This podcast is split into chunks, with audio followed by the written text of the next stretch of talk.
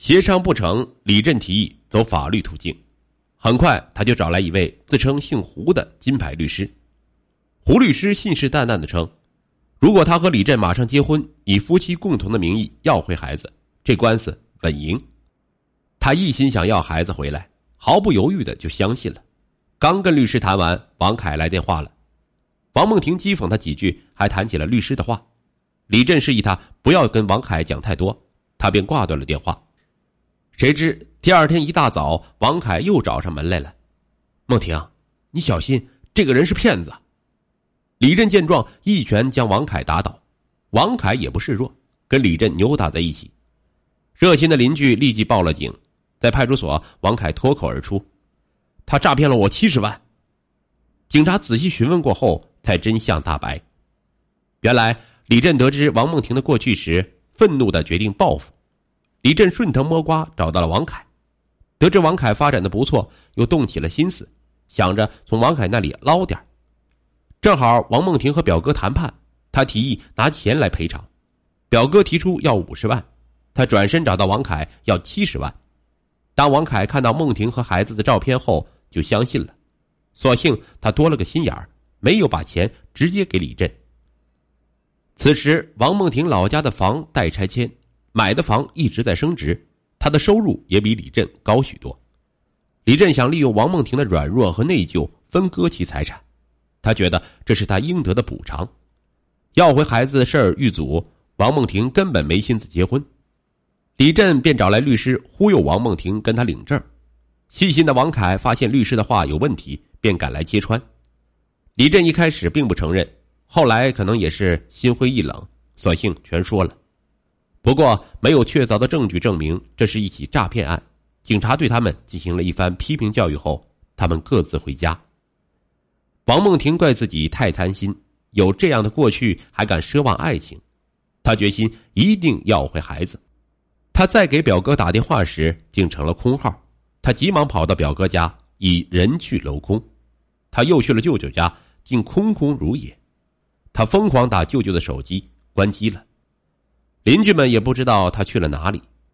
山穷水尽时，王凯带他去找了律师。律师说：“要证明你是孩子的生母，最好有亲子鉴定，可以解除领养协议。其次，如果领养父母坚决不同意解除领养权，那你可以上诉，证明养父母没有抚养和教育孩子的能力，不利于孩子的成长。只要证据充足，你完全有机会胜诉。”这番话终于让他放下心来。然而。举证却没有那么容易。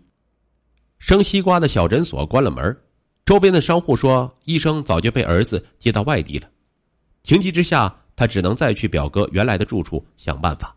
他找到房东，然而房子打扫的一干二净。最终还是王凯查到了表哥的行踪。第二天，王梦婷和王凯来到了表哥家，嫂子看到是他，眼泪哗哗直流。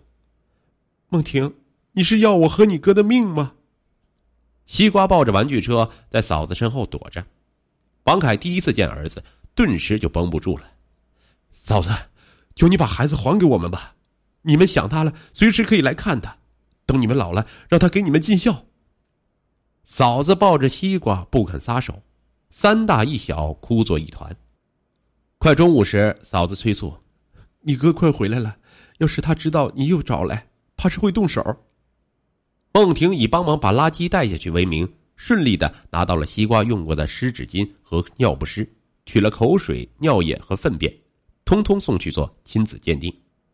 王梦婷又找到几位以前的邻居和小区附近的超市、小店老板，他们都能证明表哥经济条件不好，嗜酒，喝多了会发酒疯，还有暴力倾向。二零一八年九月二十六日，法院开庭审理了关于西瓜的抚养权一案。由于证据充分，法庭当庭宣布解除表哥的领养权，同时按照相关规定裁定王梦婷应给予表哥一定数额的赔偿。他们私下协商，最后达成三十万的赔偿数额。那天，嫂子抱着西瓜不撒手，王梦婷上前抱西瓜，西瓜冲着嫂子大哭着叫妈妈。刚开始带西瓜，王梦婷有些手忙脚乱，西瓜经常性的流鼻血，带她检查。发现他严重贫血，还有急性鼻窦炎。更头疼的是，他是 Rh 阴性血，急需住院治疗。他联系了王凯，王凯很快赶来医院，跟医生商定治疗方案。手续办妥后，他主动提起了往事。当年他妈妈不仅逼他断绝联系，还将他送到国外留学，一半是因为软弱，一半是为了逃避。此后，他就再没有联系王梦婷。留学期间，他也谈过两次恋爱，但始终过不了这道坎儿。再后来，爸妈离婚，他妈不再干涉他。我一毕业就回国了，我以为孩子打掉了，听说你在西安，我就来了。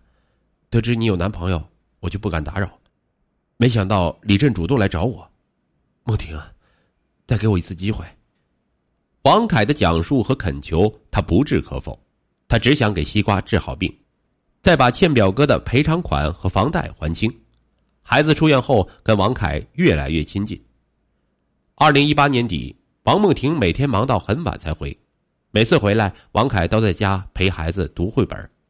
一见他进门，王凯就立刻给他热饭菜，这是他以前幻想过的一家三口的幸福。因为西瓜，他对王凯的恨意渐渐消散。二零一九年的除夕，王凯非要跟王梦婷和西瓜一块过年。他陪西瓜的时间多，西瓜特别依赖他。